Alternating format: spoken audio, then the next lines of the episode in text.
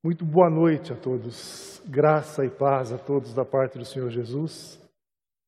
Já faz uma cara que eu não prego para a igreja, que eu não converso com a igreja. E quis o Senhor que fosse num tempo tão esquisito como esse que nós estamos vivendo, que eu novamente tivesse contato com os irmãos. Apesar dessa forma estranha, quero dizer que é prazeroso para mim estar aqui e falar com os irmãos acerca da palavra. Queria convidar você que está na sua casa nos acompanhando, se você tiver uma Bíblia na sua mão, pega ela agora e abre lá o profeta Jeremias. O profeta Jeremias, no, no capítulo 29, nós vamos ler a partir do verso 10. Jeremias 29, a partir do verso 10. O texto diz o seguinte: O Senhor Deus diz ainda: Quando os setenta anos da Babilônia passarem, eu mostrarei que me interesso por vocês e cumprirei a minha promessa de trazê-los de volta à pátria. Só eu conheço os planos que eu tenho para vocês: prosperidade e não desgraça, e um futuro cheio de esperança. Sou eu, o Senhor, quem está falando. Então vocês vão me achar e orar a mim, e eu responderei.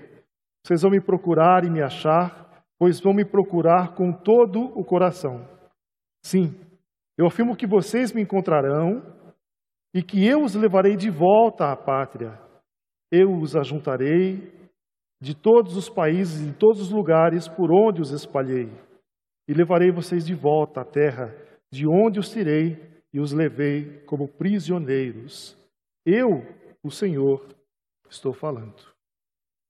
Eu, o Senhor, estou falando. Que Deus tenha misericórdia de nós e que essa palavra que foi lida agora, de alguma forma, toque o teu coração e seja revolucionária na sua vida nessa noite, como tem sido para mim. Mas antes da gente conversar um pouco acerca desse texto que nós lemos, eu queria que você se lembrasse comigo de um texto que está lá no profeta Neemias. Logo no início do livro do profeta Neemias, acontece uma coisa muito curiosa. A palavra diz que Neemias está numa cidade chamada Suzã e se encontra com alguns amigos, alguns de seus irmãos. Entre eles, um cara chamado Anani. Ele se dirige então a Anani e pergunta para o seu povo: Como é que estão os judeus? Anani responde o seguinte: Olha, aqueles que não estão cativos são desprezados e humilhados. E a narrativa bíblica diz que Neemias, quando ouve a resposta à sua pergunta, ele se senta e chora. Provavelmente, quando Neemias faz essa pergunta para o seu amigo, esperava uma resposta diferente. Entretanto, o inusitado, o inesperado acontece na vida de Neemias e ele se depara com uma realidade que ele não sabia. Ele senta e chora a sorte dos seus irmãos. É curioso observar essa situação de Neemias, porque é algo muito parecido com o que a gente está vivendo hoje.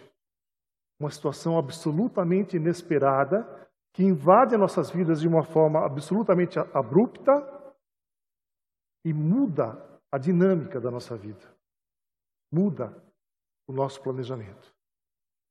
Eu tenho certeza que você no início do ano, quando parou para planejar sua vida, não estava lá nos seus planos ficar dentro de casa e sair poderia pudesse significar para você perigo de vida.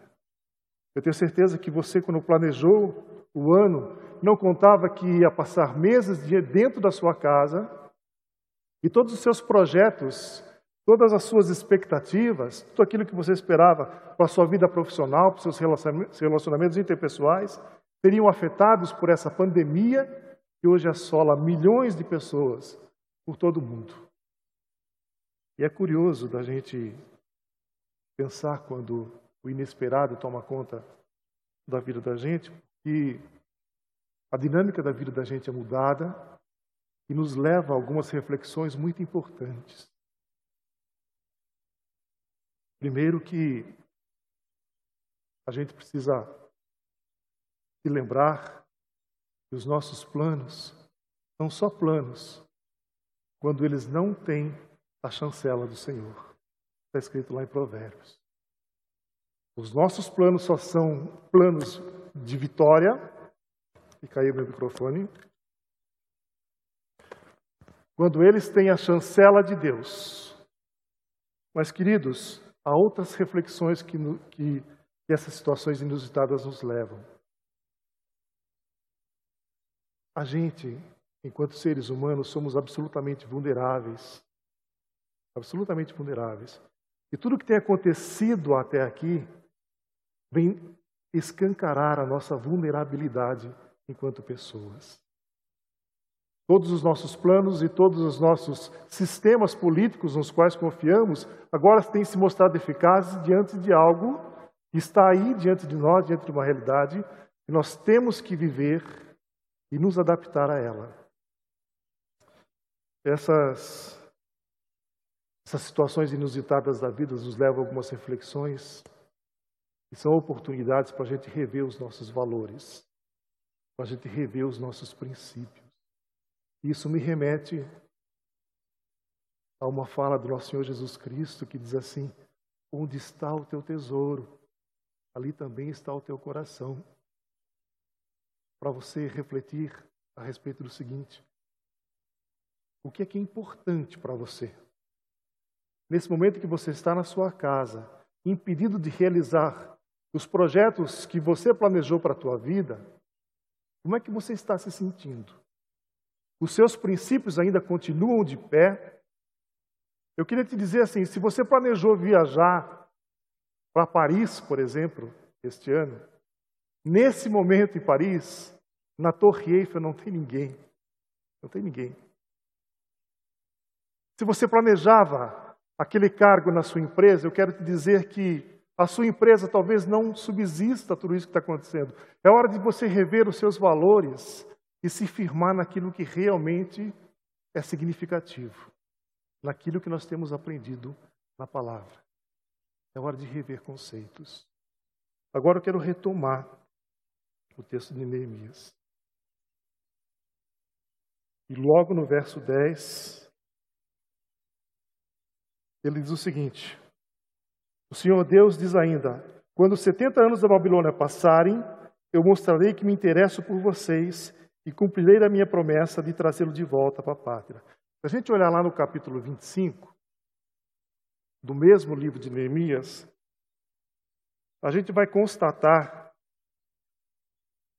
a gente vai constatar que foi o próprio Senhor quem preparou esse tempo para o povo de Israel, esse tempo de Babilônia. Então vamos, não vamos nos esquecer do seguinte: Deus continua no controle de todas as coisas. Tudo o que está acontecendo estava no projeto de Deus, no Deus atemporal, no Deus que quando você planejou 2020, já sabia o que ia acontecer nesses meses que está acontecendo agora. Então, queridos, pensa no seguinte. Pensa no seguinte: há harmonia no caos. Deus continua sendo Deus da história. Tudo o que está acontecendo há um propósito nisso. Entende isso? A palavra do Senhor nos fala a respeito de que tudo que acontece tem um propósito. Tudo. E é curioso que o mesmo texto que fala disso, em um, em um dos versículos, ele fala assim: é tempo de abraçar e afastar-se de abraçar. Olha que coisa maravilhosa, que coisa tremenda. O Senhor continua no controle de todas as coisas. No verso 11, Diz assim: Só eu conheço os planos que tenho para você, prosperidade e não desgraça, e um futuro cheio de esperança. Sou eu, o Senhor, quem está falando. O segundo versículo do texto é para nos dizer o seguinte assim, ó, continua confiando no Senhor. A palavra nos diz que aqueles que creem no Senhor, é, tudo o que acontece, acontece para o bem daqueles que creem no Senhor. Portanto, meus queridos, tudo o que está acontecendo agora, se há um propósito nisso, é para o teu bem, é para o meu bem. Então a gente só precisa confiar no Senhor. Os planos do Senhor estão simplesmente se realizando para o nosso bem. Como isso, Edilson, se as coisas estão todas de ponta cabeça, a economia está de, de pernas para o ar, na iminência de perder meu emprego, pessoas queridas estão passando por, por situações difíceis e possivelmente perderão seus empregos, pessoas queridas estão adoecendo, eu também não sei. Eu também não sei dos desígnios do Senhor.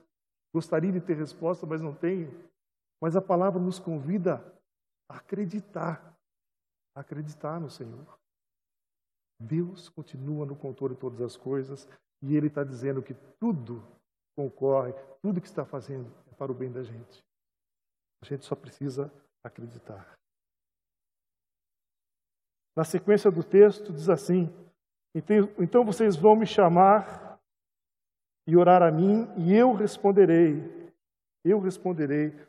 É tempo de clamor, é tempo de busca, é tempo de se humilhar, tempo de rever os nossos conceitos e encarar a nossa humanidade e dizer assim: Senhor, tu és o Deus da minha vida e eu não sou nada. Eu não tenho condição de estar à frente de nada. Eu não sou dono dos meus projetos, eu não sou dono da minha vida, eu não sou dono de nada. O Senhor continua no controle de tudo e eu só quero aqui reconhecer a tua soberania sobre a minha vida. Mais nada, mais nada. Confia no Senhor, Humilha-se diante do Senhor, que há um Deus no controle de todas as coisas. E por fim, os últimos dois versículos. Diz o seguinte: Vocês vão me procurar e vão me achar, pois vão me procurar de todo o seu coração. Sim, eu afirmo que vocês me encontrarão e eu os levarei de volta à pátria. Eu os ajuntei, eu os ajuntarei de todos os países e de todos os lugares por onde os espalhei, e levarei vocês de volta à terra de onde os tirei, e levei como prisioneiros. Eu, o Senhor, estou falando. Eu, o Senhor, estou falando. Bem, eu, eu tenho uma irmãzinha, digo irmãzinha porque é caçula nossa, mas ela já é uma mulher formada. E ela é uma garota assim muito diferente de mim. Diferente no sentido que ela é muito assim extrovertida e muito festeira. Gosta de reunir as pessoas na casa dela. Gosta de abraçar, de beijar, é uma pessoa de muito contato. E no último dia 30, agora de março, ela fez aniversário. A Helenita fez aniversário e não pôde reunir ninguém na casa dela ela colocou um texto no Facebook, um texto assim desabafando acerca daquele momento que ela estava vivendo. E eu achei o texto assim muito bonito, apesar de muito triste, muito poético. E eu trouxe esse texto para ler para vocês, para concluir o que eu quero dizer a respeito do que nós estamos conversando. A Helenita, no momento de desabafo, ela escreveu o seguinte: Hoje é meu aniversário, o mais bizarro deles. A Giovana não vai aparecer na porta da minha casa com um bolo na mão. Não terei os abraços dos meus queridos, ninguém beijará o meu rosto, ninguém cantará em minha homenagem. Os braços estão recolhidos e o beijo tornou-se uma arma perigosa. Minha casa está vazia, mais do que nunca. Meu marido está comigo e sofre comigo, me entende e sou grata por isso. Ele sabe que o amor tem várias facetas e que preciso de todas elas para ser feliz. Parece-me um enredo de um filme esquisito, em que o autor quis potencializar a minha dor, eu já sentiria com a ausência do meu pai. Sim, é meu primeiro aniversário sem o meu pai. E como doem as fotografias na estante, ela diz. E ela encerra dizendo: Ah, por onde andam aqueles tempos em que todos estavam bem? Por onde andam os tempos em que abraçar não era crime? Por onde andam os tempos em que oferecer o rosto para o beijo era sinal de carinho? Por onde andam os tempos em que tínhamos, não tínhamos medo de nada? E ela mesma responde: Eu não sei. Mas continuo crendo no Senhor de todos os tempos. Pai, em tempos tão bizarros, no dia do meu aniversário, meu Senhor, dá-me de presente o convívio com as pessoas que eu amo. Dá-me de presente, eterno, a cura para essa doença maldita, que bem poderia chamar-se solidão.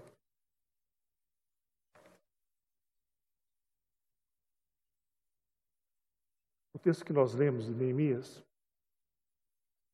ele diz que o Senhor está acessível a todos nós. Ele diz que quando, quando buscarmos de todo o coração, Ele está lá. Mas eu acho curioso uma coisa, meus queridos. Lá em Gênesis, o Senhor olha para Adão e diz assim: Não é bom que o homem esteja só.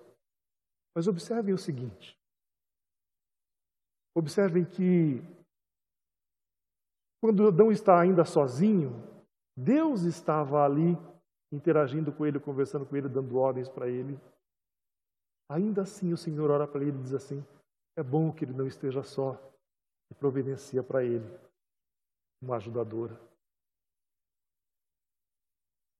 É uma das cartas de Paulo, a última carta que Paulo escreveu, é a minha favorita. Eu li todas as cartas de Paulo. Mas a carta que ele escreve para Timóteo, a última carta que ele escreve para Timóteo, e aqui vai uma sensação pessoal, eu não sou teólogo, eu não sou estudioso, mas a impressão que eu tenho quando leio a carta de Paulo a Timóteo é que naquela carta, quem escreve a carta não é o teólogo, não é o grande Paulo que revolucionou a história levando o evangelho para os gentios. Me parece que quem escreve aquela carta é simplesmente Paulo. Um Paulo como eu e como você. E eu vou te dizer por que eu sinto isso. Porque Paulo, quando escreve aquela carta, ele poderia ter escrito para uma igreja, ele poderia ter escrito para um governador de algum país importante, para um grupo religioso, mas ele resolve escrever a carta para um amigo, a um amigo a quem ele chama de filho. E olha o que Paulo fala na carta. O Paulo diz assim: Eu estou sentindo solidão. O Paulo que teve uma vida, praticamente uma vida inteira, de convívio com Deus. Ele diz: Eu estou sentindo solidão. Ele se permite nomear algumas pessoas que passaram pela vida dele e o abandonaram. E Paulo ainda diz no final da sua carta assim: Timóteo, vem ter comigo, vem conversar comigo. E a conclusão que eu chego, meus queridos, é que, embora a gente tenha a convicção de que Deus está conosco, em alguns momentos da nossa vida, a gente precisa de alguém perto da gente que seja como a gente, igual a gente. Entende isso? Daí o apelo de Paulo para Timóteo: vem conversar comigo. Daí o desespero da minha irmã, que pode refletir também o desespero de muitas pessoas que estão hoje nas suas casas. A solidão é um ingrediente terrível a essa receita que está aí posta, que está amargurando a vida de muita gente. Entendem isso? O que, quando eu digo, quando eu para os irmãos que nós precisamos rever alguns conceitos e rever alguns valores a partir dessa realidade que nós estamos vivendo, entre esses valores eu queria destacar o seguinte: é hora da gente humanizar. Humanizar. Me parece que a pandemia veio para nos dizer assim: a gente precisa uns dos outros. As pessoas são importantes para nós. A gente não consegue viver sem pessoas. A solidão dói demais. A solidão dói demais. Eu acho bonito a atitude dos nossos pastores. Não digo isso porque eles estão aqui na minha frente, mas eles têm um projeto aqui para, nesse tempo de pandemia, ficar ligando para suas ovelhas. Porque é muito mais legal ouvir a voz do pastor do que ler um texto do pastor. Entendem isso? Eu queria desafiar você